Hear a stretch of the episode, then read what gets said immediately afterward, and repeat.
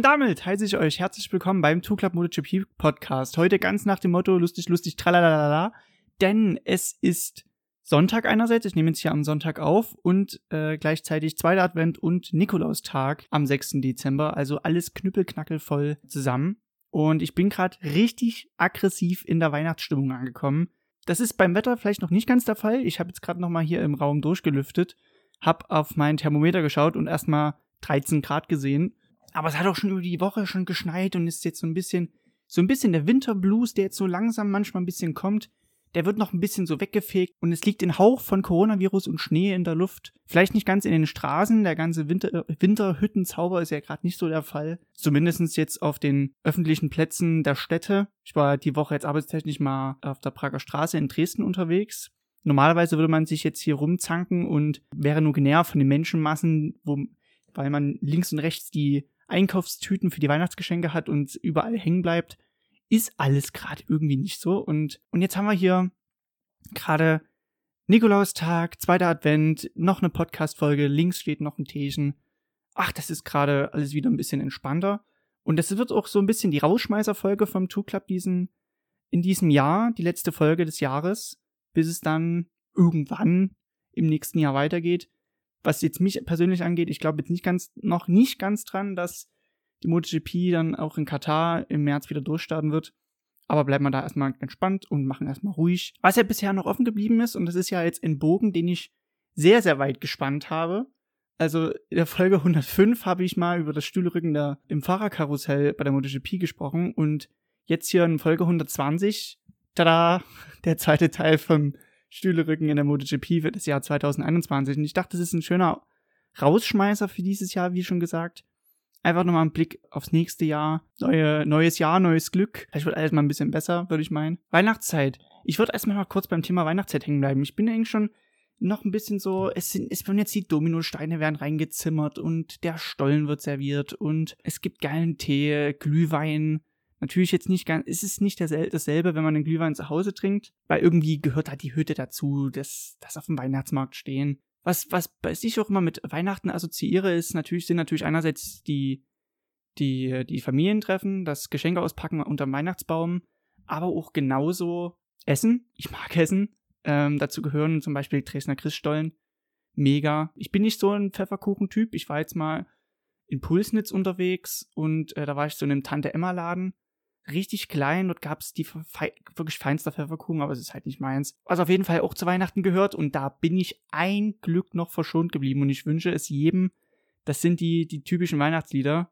All I Want for Christmas, Last Christmas, irgendwas von Michael Bublé. Michael Bublé ist eigentlich persönlich, finde es persönlich immer blöd, dass man ihn immer mit seinem Weihnachtsalbum assoziiert. Er hat, macht auch andere Musik und sagt immer so, hey, ich mag auch andere fancy Mucke. Aber ich denke beim Michael Bublé auch immer mehr nur an das Weihnachtsalbum. Ich werde mir heute mal noch ein bisschen Michael Bublé mal anhören, mal gucken, was der so noch so für Musik macht. Aber das Jahr neigt sich dem Ende zu, 2021 steht schon so halb in Startlöchern und das genauso gehört auch ein bisschen so zur MotoGP-Saison. Viele Würfel sind gefallen, Schülerrücken ist beendet, also die Reise nach Jerusalem. Äh, jeder hat so seinen Platz entweder gefunden oder halt verloren und von daher jetzt der zweite Teil einfach mal dazu wie sich die MotoGP äh, für nächstes Jahr so entwickelt hat. Im ersten Teil, in Folge 105, da habe ich ja schon ein bisschen über die ersten Transfers vor dem allerersten Saisonrennen überhaupt schon gesprochen. Darunter Marc Marquez, äh, der bei Honda geblieben ist, Jack Miller, der hoch befördert wurde in das Werksteam von Ducati. Das Yamaha-Werksline-Up hat gestanden mit Quadraro und Vinales, genauso bei Suzuki mit Alex Rins und dem neuen Weltmeister Joan Mir. Ebenso auch bei Cresini, bei Aprilia Cresini, Abelage Espargaro hat er auch nach dem äh, sehr erfolgreichen Wintertest auch zugesagt und äh, bis dahin waren noch alle anderen Plätze offen und darauf jetzt hin mal einen kleinen Blick über das Jahr hinweg bekannt gegeben wurde. Angefangen, ich mache es einfach wieder so chronologisch. Ich glaube, ich habe die Reihenfolge Honda, Ducati, Yamaha, Suzuki, Aprilia, KTM. Ich glaube, in der Reihenfolge mache ich das erstes Werksteam, dann das Satellitenteam, wobei in meisten Fällen ist ja Satellitenteam ja eigentlich nur noch ein Name, der so auf dem Papier steht. Die meisten Fahrer, und das wird man gleich im Podcast hören, die haben ja schon regelrecht Werksmaterial oder einen direkten Vertrag mit dem Werk darin verbunden und sind einfach in dem Team platziert wurden. Kurzer Schlückchen noch vom Teechen und dann ab geht der Peter. Angefangen mit dem Honda-Werksteam. Interessante Personalia ist jetzt dazugekommen. Neben Marc Marquez, in dem Fall jetzt Paul Espargaro, vom KTM-Werksteam rüber in das große Repsol Honda-Team. Also Repsol Honda, das sind auch, das ist ein Name, der ein bisschen verpflichtend ist, Herausforderungen mit sich bringt, aber auch gewissermaßen für Erfolg steht, auch wenn im Jahr 2020 Honda jetzt nicht so viel im Bild war mit den Farben. Ich habe sie schon ein bisschen vermisst, ehrlich gesagt. Nein. Vier Jahre Geschichte zwischen ihm und KDM sind jetzt also nun vorbei. Im Projekt, was er jetzt von Beginn an beigewohnt hat und jetzt mittlerweile zu einem, ja, ich will nicht sagen Siegerteam, aber sie sind jetzt im Kreise der Sieger angekommen und die beste Saison der KDM-Geschichte in der MotoGP, wobei er leider keinen Sieg holen konnte. Die siegreichen Kandidaten waren ja Brad Binder und Miguel Oliveira. Aber Paul Espargaro, um auf ihn zurückzukommen, mit Platz 5 in der Gesamtwertung, 135 Punkten, aber drei Ausfälle, wohlgemerkt.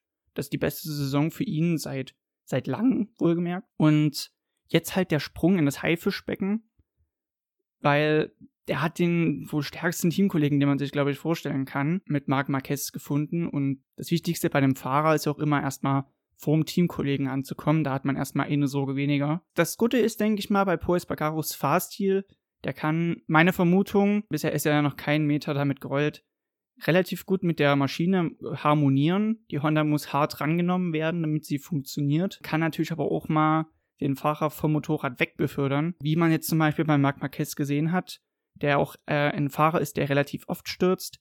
Auch Kel Quatschlo, der ja Kohlen aus dem Feuer geholt hat, auch der hier und da immer mit Verletzungen geplagt. In der, in der Honda kann ist ähm, kann nicht so richtig smooth gefahren werden und sondern eher muss eher hart drangenommen werden. Und das ist so eine gewisse Nähe zur KTM. Die KTM war ja auch ursprünglich ein bisschen abgeleitet von der Honda, hat sich natürlich jetzt auch durch das ganze Testen auch in eine andere Richtung entwickelt und kann sanft als auch hart gefahren werden. Aber dazu später mehr. Von daher, er hat eine große Herausforderung jetzt vor sich. Mal sehen, ob Marc Marquez überhaupt zum Saisonstart dabei sein kann. Der hatte ja am Anfang des Monats Dezember ja noch eine dritte Operation am Oberarm, die sehr, sehr lange noch ging. Und darüber hinaus wurde dann noch eine Infektion, früher eine frühere Infektion am Oberarm festgestellt, wodurch er jetzt noch einen längeren Krankenhausaufenthalt hat. Und die Pause, die damit verbunden sein wird, die kann sich echt hinziehen. Und damit sind die ersten Rennen noch in Frage gestellt. Aber da muss man jetzt leider durch. Demnach werden viele Augen auch auf Paul Espargaro gerichtet sein, wenn Marc Marquez zum Beispiel fehlen könnte. Marc Marquez, beziehungsweise der Name Marquez ist ein gutes Thema. Alex Marquez nach seiner ersten Saison in der MotoGP, noch bevor es überhaupt losging, war er schon wieder, wurde er abgeschoben in das LCR Honda Team, das in einer Leistungsexplosion, wie sie dann ab Le Mans der Fall war, eintreten sollte. Das konnte bis zu dem Zeitpunkt noch keiner bei HRC wissen. Cal Crutchlow meinte in dem Falle, dass Alex Marquez da wieder run äh, runter befördert wurde, dass man sich da auf die Instinkte verlassen hatte. Und ich sag mal, das Repsol Honda Team ist sehr erfahren, hat, ist schon viele Jahre dabei, hat viele Fahrer be betreut, gesehen. Angefangen von Rossi, Hayden, Stoner, Dovizioso, Petrosa und dann noch in die 500er Zeit hinein, Grillier oder McDouan. Sie war vielleicht nicht ganz unbegründet, die Entscheidung. Schade natürlich, dass man ihnen da jetzt nicht mehr Anlaufzeit gegeben hat. Aber ich glaube, mit Espargaro hat man einen guten Slot. Hat man dann einen Slot sehr, sehr gut füllen können. Und Alex Marquez kommt jetzt in eine Umgebung, die meiner Meinung nach besser ist als das Repsol Honda Team. Jackie Nello als Teamchef, der viele sehr, sehr gute Fahrer schon betreut hat. Angefangen mit Casey Stoner im Jahr 2006 er hat Pradel damals im Jahr 2012 unter Vertrag genommen. Auch Jack Miller und Cal Crutchlow waren unter seiner Fittiche. Ich denke, das Umwelt ist besser für die Entwicklung erstmal. Er hat ja immer noch den Werksvertrag mit HRC direkt, also er bekommt aktuelles Material und er bekommt die Truppe von Cal Crutchlow, der jetzt in Pension gegangen ist, an seine Seite gestellt. Wichtig für die Weiterentwicklung und das Ziel bleibt ja weiterhin, hat er ja schon gesagt, irgendwann wieder ins Werksteam zurückzukommen. Ebenso mit Werksmaterial ausgestattet sein Teamkollege Takahara Nakagami, bis 2022 bleibt er jetzt auch weiter im LCR Honda Team erhalten. Ist es verdient? Auf jeden Fall. Ist es ein Fortschritt? Naja, neu ist immer besser, heißt es ja laut einer Philosophie. Aber in diesem Jahr gab es neben ihm auch Fahrer wie Morbidelli oder Zago, die mit Vorjahresmaterial immer noch konkurrenzfähig geblieben sind. Und sollte er jetzt deshalb eine 19er Honda auch im Jahr 2021 fahren, denke ich nicht. Man hatte ordentlich zu rudern bei Honda, dass das Bike wieder auf Touren kommt, dass man das Bike, dass man sich daran gewöhnt vor allem. Ich denke, wenn er schon allein schon das von diesem Jahr nochmal wiederholen kann, und das war seine beste Saison überhaupt in der MotoGP mit 116 Punkten, einer Pole und den gesamtzehnten Platz in der Jahresendwertung. Das wäre schon super. Es wäre aber auch viel interessanter bei ihm, würde er mal ein anderes Fabrikat fahren, zum Beispiel Suzuki. Nehmen wir mal einfach, einfach mal an, Suzuki hätte ein Kundenteam.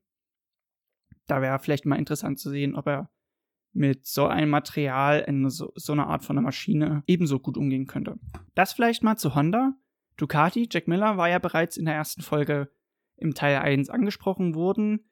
Zu ihm hat sich jetzt dazu gesellt Francesco Pego Bagnaia, der Moto2-Weltmeister von 2018, nach zwei Jahren an der Seite von Jack Miller ebenso mit in das Werksteam hochbefördert. Äh, und es ist so, ein, so eine Art Verjüngungskur bei Ducati, weil nach zwei Jahren jetzt mit Petrucci und Dovizioso, zwei sehr, sehr erfahrenen Fahrern, hat man sich auch, ich will nicht sagen, mit ein bisschen in der Entwicklung verrannt, aber fehlende Harmonie hat ja auch dazu geführt, dass zwischen den Technikern und den Fahrern sich ein bisschen Diskre die Diskrepanzen entwickelt haben, sodass das 2020er Motorrad viel sensibler war und sich auch nicht so recht an den neuen Hinterreifen gewöhnen konnte.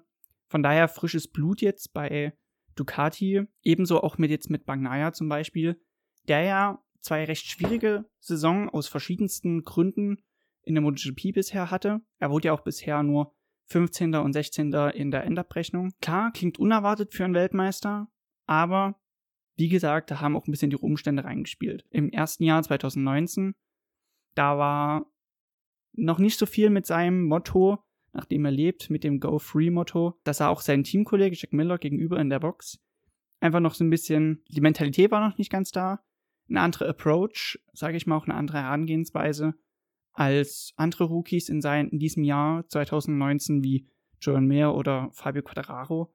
Aber das wäre sicherlich im Jahr 2020 besser gewesen, hätte, hätte Fahrradkette, das zweite Rennen in Jerez wäre schon im Podium geworden, wurde aber von einem Motorenproblem eingebremst. In Brünn kam der Schienenbeinbruch noch dazu, aber dann, aber dann außen nichts beim Comeback-Rennen der Befreiungsschlag mit dem zweiten Platz beim ersten Misano-Rennen. Beim zweiten Rennen in Misano hat er sogar noch das Rennen angeführt, bis er gestürzt ist. Obwohl das gar nicht so auf dem Papier so gut aussieht, war das qualitativ eigentlich gar nicht schon so verkehrt. Zumal also so auch ein neues Umfeld äh, mit mehr Ingenieur, mehr Expertise vielleicht noch so ein der Funke sein kann, der noch ein gewisses Feuer dann entfacht. Die hinterlassen also jetzt zwei freie Slots bei Pramac. Da kommen wir gleich zum Team. Die werden gefüllt von Johann Zarko und Hore Martin. Zu Zarkos zu sagen, er hat turbulente Jahre jetzt hinter sich, kam von Tech 3, ist zu KTM gewechselt, da Mitte des Jahres ausgeschieden, ist dann nochmal kurz bei LCR angedockt, um den verletzten Taka Nagagami zu ersetzen, ist dann im letzten Jahr bei Avincia untergekommen und jetzt bei Pramac. Also viel drunter und drüber beim Franzosen. Aber man muss sagen, hat sich gut zurückgekämpft und es fließt jetzt wieder mit im Strom. Eine Pole, die in Brünn errungen. Dazu noch ein Podium, obwohl er nicht das aktuellste Material hatte in diesem Jahr, sondern nur ein Vorjahresbike. War aber auch ein bisschen ein Vorteil, sage ich, sag ich jetzt mal. Das habe ich ja im glaube ich, im Spielberg-Podcast oder im Brünn-Podcast schon angesprochen. Das ist so das letzte Bike, was noch ein bisschen so die Handschrift von Jorge Lorenzo trägt. Beide Fahrstile sehen sich etwas ähnlich, also der von Lorenzo und der von Zarco. Da ist spannend zu sehen, was er mit aktuellerem Material dann tun kann. Aber ich denke, man startet zwar immer von Null, wenn es ins neue Jahr geht, aber mit diesem Schwung, den er jetzt ausgeholt hat und kann er den bestimmt auch mit ins nächste Jahr mitnehmen. Sein Teamkollege Jorge Martin hat ebenso wie er Ayo-Erfahrung, also beide waren Fahrer bei Aki Ayo, dem finnischen Teamchef. Er kommt ebenso aus dem Rookies Cup, der war der Meister von 2014 und er hat sich jetzt aus der Moto 2 mit zwei Siegen äh, verabschiedet und darf dann jetzt im nächsten Jahr sein Debüt hoffentlich, hoffentlich äh, in Katar feiern. Das Interessante bei ihm, er wäre sicherlich auch in diesem Titelkampf, der sehr, sehr eng war, viel, viel länger mit dabei gewesen. Aber aufgrund einer Corona-Infektion wurde ihm regelrecht so ein Dolch in die Meisterschaftsambition gerammt. Deshalb hatten er ja beide Misano-Rennen auch verpasst.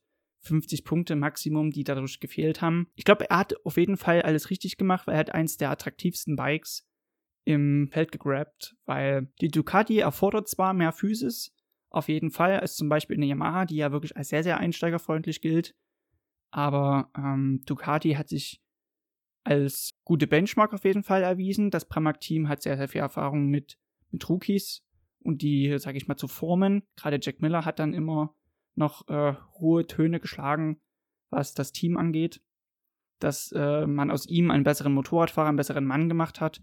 Und ich glaube, das Weiterformen kann das Pramac-Team sehr, sehr gut. Auf jeden Fall kommt er mit sehr viel Vorarbeit von Aki Ayo in das Team hinein und hat bis 2022 auf jeden Fall einen guten Vertrag. Da bleibt jetzt nur noch das dritte Ducati-Team übrig, was sich jetzt noch ein bisschen gewandelt hatte. Normalerweise habe ich ja auch schon im ersten Podcast von Tito Rabatt gesprochen, der ja schon bis 21 einen Vertrag hatte. Ursprünglich wurde ihm dann auch neben ihm Inia Bastianini, der jetzige Moto 2 Weltmeister, vorgestellt, was sehr, sehr toll war. Ein Italiener auf dem italienischen Bike, das hört sich nach einer guten Romanze an. Das war dann aber nicht so. Da kam dann das Hybrid-Line-Up mit Bastianini und Marini vorgestellt. Also die Nummer 1 und die Nummer 2 aus der letzten Moto 2 Saison. Rabatt wurde mehr oder minder aus seinem Vertrag rausgekauft und es wurde daraufhin dann eine Art neue Teamstruktur etabliert. Bedeutet, es ist wohl der Plan, dass Marini im Rahmen seines VR46-Projektes, in dem er ja mit beteiligt ist, in dem ein Sponsorama-Team, ehemals Avincia, in den VR46-Teamfarben antreten wird und Bastianini mit den normalen Sponsorama-Farben, die wir auch schon dieses Jahr gesehen haben. Und man wird sich da in der Teamstruktur, Nieto und Xaus, Teamchefs werden sich da ein bisschen reinteilen in die Pflichten. Ja, zwei Rookies in dem Team. Das ist ein sehr glücklich, da kommen zwei glückliche Teile oder wie es auf Englisch heißt, zwei Lucky Parts zusammen, die, die auf jeden Fall viel Feuer haben. Und ich denke, die werden da auch hier und da aufblitzen. Das zum Thema Ducati. Jetzt zu dem Werk mit den drei Stimmgabeln Yamaha. Das äh, Werksline-Up hat schon längst gestanden. Offen war noch das Petronas SRT-Team, das sehr, sehr junge Team, was erst seit 2019 mit am Start ist. Seither immer mit dabei gewesen, Franco Morbidelli und so auch im nächsten Jahr, als auch 2022. Als jetziger Vize keinerlei großartige Veränderungen bei ihm. Er hat immer noch das gleiche Umfeld, wie zum Beispiel Ramon Focada als sein Crew Chief, der unter anderem Jorge Lorenzo und Maverick Vinales betreut hat. Also er hat auch viel fachliche Expertise neben sich, der Weltmeisterkaliber betreut hat. Was immer so offen war, war der Teamkollege. Und das war eine Diskussion, die hat sich sehr, sehr lang hingestreckt. Das hat bereits beim ersten Heres-Rennen angefangen. Zu 99% bin ich mir sicher, dass ich in der MotoGP fahren werde, hat Rossi damals gesagt. Und relativ spät hat dann er bekannt gegeben, dass Valentino Rossi für seine 26. Saison in der Weltmeisterschaft in der MotoGP erhalten bleiben wird. Er darf auch seinen Crew Chief, seinen Dateningenieur und seinen Riding Coach mit in das Team rübernehmen. Das ist ja bei Rossi immer relativ üblich gewesen. Das hat Ursprung in seiner Honda-Zeit, damals als er den Entschluss gefasst hat, vom sehr erfolgreichen Repsol Honda-Team in das leidgeplagte Yamaha-Team rüber zu wechseln. Da hat er auch schon mit sehr, sehr viel Überzeugungskraft es hinbekommen, sein gesamtes Team mit nach Yamaha rüberzunehmen. Gerade sein damaliger Crew Chief Jeremy Burgess, gerade bei ihm musste er viel Überzeugungsarbeit leisten ähm, und man hat ihn ja auch damals für verrückt, erkl verrückt erklärt. Dann ging es ja auch von Yamaha zu Ducati, da ist das Team mitgekommen, von Ducati zu Yamaha ist das Team wieder mitgekommen. Dieses Mal war es aber so, dass das Petronas-Team ja relativ ungern sein Personal wieder wegschicken wollte. Und so kam es dann so, dass er einen Teil mitbringen durfte und ein Teil kommt halt, bringt halt frischen Wind rein. Seine jetzige Mannschaft, gerade so Mechaniker, wie Alex Briggs zum Beispiel, der wird jetzt aufhören. Vielleicht ist es dann nochmal so ein Tapetenwechsel, der Rossi vielleicht nochmal zu seiner alten Stärke wiederbringen kann. Der Sport wurde jetzt viele Jahre von ihm dominiert. Und die MotoGP war eigentlich immer mit Rossi verbunden. Aber gerade in diesem Jahr ähm, war es, glaube ich, das erste Mal, dass man die MotoGP auch ohne ihn hätte betreiben können. Er war ja für zwei Rennen, für Aragon. Eins und zwei hat er leider wegen, wegen einer Corona-Infektion das, die Rennen verpassen müssen. Dass er erhalten bleibt, das ist meine Meinung als Fan. Da freue ich mich natürlich drüber. Ich kann ihn länger noch fahren sehen. Aber er hat natürlich auch eine sehr, sehr schwierige Saison hinter sich gebracht. Nur ein Podium beim Jerez-Rennen Nummer zwei. Aber sonst wird dieses Jahr eher in Erinnerung bleiben, dass er sechs Rennen nicht ins Ziel gekommen ist oder keine Punkte geholt hat. Und nur einen unglaublichen 15. Platz in der Gesamtwertung rausgeholt hat. Das war jetzt ein bisschen dark. Ich glaube, das war jetzt gerade ein bisschen, bisschen dunkel, aber ist nun mal so, dass er ein schwieriges Jahr hatte. Lassen wir mal erstmal anfangen. Lassen wir mal, also er hat jetzt einen Einjahresvertrag für nächstes Jahr mit einer Option für 2022, wenn er noch weiterfahren möchte. Bleiben wir mal gespannt, was der Altmeister noch auspacken kann. Was ja schon mal klar war, war das komplette Suzuki-Werksteam. Rins und mir bleiben dem Team noch weiter erhalten, genauso wie Aleix Espargaro bei Aprilia. Der Aprilia, das war auch eine ziemliche tricky Ange Angelegenheit, weil keiner so recht Lust auf dieses, auf dieses Bike hatte, aus verschiedenen Gründen. Seit dem Einstieg 2015 rennt man noch so ein bisschen dem, dem Ruf hinterher. Ich sag mal, Aprilia war in der Achtel-Liter-Zeit oder auch in der Viertel-Liter-Zeit die Benchmark und man konnte sich damals für viel Geld einen Titel erkaufen. Aus dem Grund wurden ja dann auch die Moto 3 und die Moto 2 eingeführt, um das einfach auch ein bisschen gerechter noch zu gestalten. In der MotoGP ist es aber noch für, den, für das kleinste Werk, was am Start ist, noch ein bisschen schwierig. Man hat viele Fahrer verschlissen. Einerseits Pradl und Bautista, Melandri, Lowe's, Redding, Iannone, alle sind sie über Bord geflogen. Man hatte versucht, junge Fahrer für das Projekt zu begeistern, wie zum Beispiel Bezecchi oder Roberts. Man hatte sogar seine Fühler rausgestreckt Richtung Superbike WM und Chess Davis vielleicht für das Projekt begeistern können, aber so recht wollte keiner. Und so ist es dann gekommen, dass Savadori und Smith dem Team so erhalten bleiben. Momentan ist es so, dass Savadori auf der vorläufigen Liste drinne steht, der ebenso, ebenso aus der Superbike WM kommt und auch, und auch ein Jahr Erfahrung in der Moto E gesammelt hat. Es wird ein hartes Jahr auf jeden Fall. Es bleibt das einzige Werk in der MotoGP, was Konzessionspunkte noch hat. Das bedeutet, die Vorteile hat, im Sinne von, dass man frei testen kann, mehr Motoren zur Verfügung stehen. Also man kann immer eigentlich noch weiterentwickeln. Es ist noch ein langer Weg, auch wenn man so minimal Schritte nach vorne macht. Und gerade zum Schluss war man nochmal stark dabei, es bleibt aber jeder doch weiterhin noch ein hartes Pflaster, ein Aprilia-Fahrer in der MotoGP zu sein. Wer es auf jeden Fall ein bisschen besser erwischt hat, beziehungsweise auch ein besseres Jahr hinter sich gebracht hat, war KTM allgemein. Stärkste Jahr überhaupt in der MotoGP. Und man kommt auch aus einer Zeit, wo man zum Beispiel 2017 in Katar mit den Fahrern Espargaro und Smith ganz hinten stand, mit drei Sekunden Rückstand. Und gerade jetzt für 2021 hat man sich nochmal neu ausgerichtet. Es ist ein Platz frei geworden im Werksteam, dadurch, dass Paul Espargaro ja zu Honda abgewandert ist. Da hat man dann dafür Miguel Oliveira aus dem Tech 3 Team hochgeholt, was also mit Brad Binder zusammen eine starke Combo bildet. Andererseits Concession Vorteile wie bei Aprilia, die sind nun weg, da man halt ein sehr, sehr erfolgreiches Jahr hinter sich gebracht hat. Es hat also, KTM wird also im nächsten Jahr erstmals genauso viele Motoren wie Honda, Yamaha, Suzuki und Ducati haben. Und ja, man hat nur noch drei Testmöglichkeiten, die man jetzt anmelden muss. Heißt, man kann halt nicht mehr so viel mit Rennfahrern testen gehen. Allerdings muss man beim Testen nochmal sagen, da liegt auch der mit die, um, die Ursache für den Erfolg äh, zugrunde, dass man halt mit Dani Petrosa einen sehr, sehr fähigen Testfahrer hat, der das Motorrad, was vorher sehr ruppig war, was sehr hart äh, rangenommen werden musste, mittlerweile so sanft gestaltet hat, dass vier Fahrer allesamt damit sehr, sehr gut klarkamen. Von daher, man hat jetzt mit Brad Binder und Miguel Oliveira vielleicht nicht so die ganz erfahrenen Fahrer. Ähm, Miguel Oliveira geht in seine dritte Saison, Brad Binder in seine zweite. Beide sind noch recht jung, aber auch gleich alt. Von daher harren wir der Dinge, die da kommen werden. Das denkt sich vielleicht auch Hervé Pocheral, der Tech 3 Teamchef, der hat Ikele Kuona für ein weiteres Jahr behalten. Allerdings kommt jetzt für Miguel Oliveira Danilo Petrucci in das Team, der ja eine sehr, sehr schwierige Zeit bei Ducati, besonders jetzt in diesem Jahr, hinter sich gebracht hat. Danilo Petrucci ist 2019 dem Ducati-Werksteam beigetreten, nachdem er schon vorher vier Jahre bei Pramac gefahren ist. Und man hatte sehr früh ja auch bei Petrucci damals im Jahr 2019 die Option für 2020 gezogen, nach dem Rennsieg in Mugello. Aber durch das schwierige Jahr für Ducati allgemein und auch die Diskrepanzen zwischen Fahrer und Techniker und dem Management hat er mehr oder minder sehr gelitten und war froh, früh aus dem Vertrag wieder entlassen worden zu sein. Dadurch konnte er sich ja eines der attraktivsten Bikes im Feld sichern. KTM, die gerade einen guten Lauf haben und motiviert sind, auch noch da nochmal eins draufzusetzen. Er hat, bringt auf jeden Fall viele Jahre MotoGP-Erfahrung mit sich, ist ja auch schon seit 2012 mit im MotoGP-Feld vertreten, damals noch mit dem CAT-Bike. Er bringt ja auch nochmal einen Rennsieg aus diesem Jahr mit.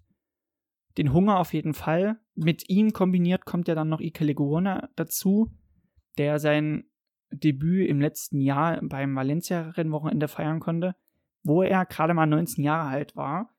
Von daher ist es sehr beeindruckend, was der, was der Jungspund so in diesem Jahr gerissen hat.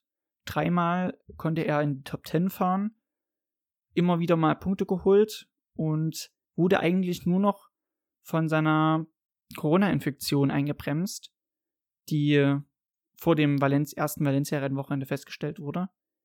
Da hat man den so ein bisschen die Türe zugeschlagen. Ich glaube, wäre die Türe da weiterhin offen geblieben, glaube ich, hätte er noch einen guten Abschluss bringen können. Von daher KTM allesamt ziemlich stark gerüstet für das nächste Jahr und bleibt weiterhin ein sehr, sehr wichtiger Anwärter für Podestplätze, meiner Meinung nach, wenn sich jetzt nichts großartig ändert. Und siehe da, siehe da, ja, ich habe gerade äh, durchgescrollt, ich habe gerade irgendwie ohne Skript weitergesprochen, ich habe irgendwie bei Moby Daily aufgehört, aber das ist ja egal. Da war es schon. Und ich bin gerade ein bisschen baff, weil das jetzt so die letzten Minuten sein werden, wo ich noch Podcast mache und dann ist, gehe ich erstmal in Winterschlaf und komme dann wieder, wenn die MotoGP wieder da ist. Was soll ich noch sagen? Danke an jeden Einzelnen, der eingeschaltet hat. Ich glaube, die 1000 Downloads auf den verschiedenen Podcast-Anbietern wurden, glaube ich, nicht ganz geknackt in diesem Jahr, aber dass durch die Bank weg immer wieder Leute einschalten und mir eine Nachricht auch nochmal schreiben. Falls ihr noch nicht wisst, wisst, wie ihr mich kontaktieren könntet, stellt sie Junior bei Instagram. Da bin ich eigentlich noch relativ aktiv. Fing an, wo, wo keiner so richtig an MotoGP denken konnte. So ein kleines Podcast-Set gekauft und habe einfach mal angefangen und dass sich das jetzt so toll entwickelt hat und dass so viele Leute weiterhin einschalten, selbst wenn keine MotoGP mehr da ist. Also gerade die letzte Folge war noch mal, was die Klickzahlen angeht, richtig stark. Ähm, freut mich sehr, das motiviert mich auch jede Woche trotz Arbeit und so weiter und so fort äh, weiterzumachen und mich hinzusetzen und viel zu schreiben. Vielleicht nochmal eine Frage aufzulösen, die habe ich relativ oft bekommen. Warum heißt Two Club Two Club? Two Club ist eine Abkürzung für 200 Miles per Hour Club, also der 23 kmh Club. Also es ist ein äh, Motorsportbegriff, der eigentlich mehr am Drag Race verwendet wird. Und ähm, ich dachte, viele coole Namen für einen MotoGP-Podcast sind schon vergeben, aber Two Club ist irgendwie auch nicht nur das, sondern aber auch so ein bisschen ein, ein Club von MotoGP-Fanatikern, eine, kleine, eine kleine Runde, ein kleines Forum mehr, wo ich die Gedanken freien Lauf lassen kann und tatsächlich auch viele dazuströmen und, die, und sich das anhören, was ich äh, so sage ähm, was ich jedes Mal aufs Neue verwirrend finde, ehrlich gesagt, aber naja. Ich wünsche euch auf jeden Fall eine schöne Weihnachtszeit. Bleibt auf jeden Fall gesund und bis die MotoGP da ist, wie gesagt, mache ich erstmal Winterschlaf und mit neuer Energie geht's dann im nächsten Jahr weiter. Jetzt kommt der Standardspruch irgendwie, bleibt auf jeden Fall gesund in der jetzigen Zeit. Wir hören voneinander. Ciao, ciao.